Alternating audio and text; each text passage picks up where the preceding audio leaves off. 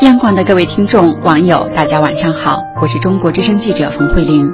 您知道今天是什么日子吗？作为世界上出生缺陷婴儿的高发国家之一，自2005年开始，每年的9月12号便被定为中国预防出生缺陷日。据了解。到目前为止，我国出生缺陷总发生率约为百分之五点六，每年新增出生缺陷病例约九十万例，其中出生时临床明显可见的出生缺陷疾病约二十五万例。一个健康聪明的宝宝是每个准爸妈的甜蜜愿望，然而这个愿望并非一帆风顺。在过去的半个多世纪中，伴随着人口和疾病模式的转变，出生缺陷疾病已经日渐成为我国儿童残疾乃至死亡的主要原因。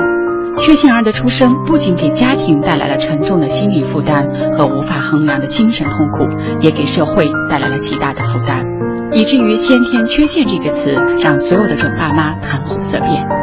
其实，出生缺陷疾病并没有我们想象中的那么可怕。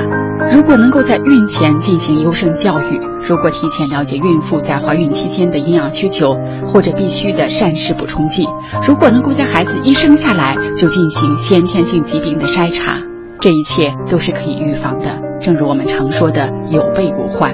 所以说，为了孩子的健康、家人的幸福，赶快行动起来吧！祝大家晚安。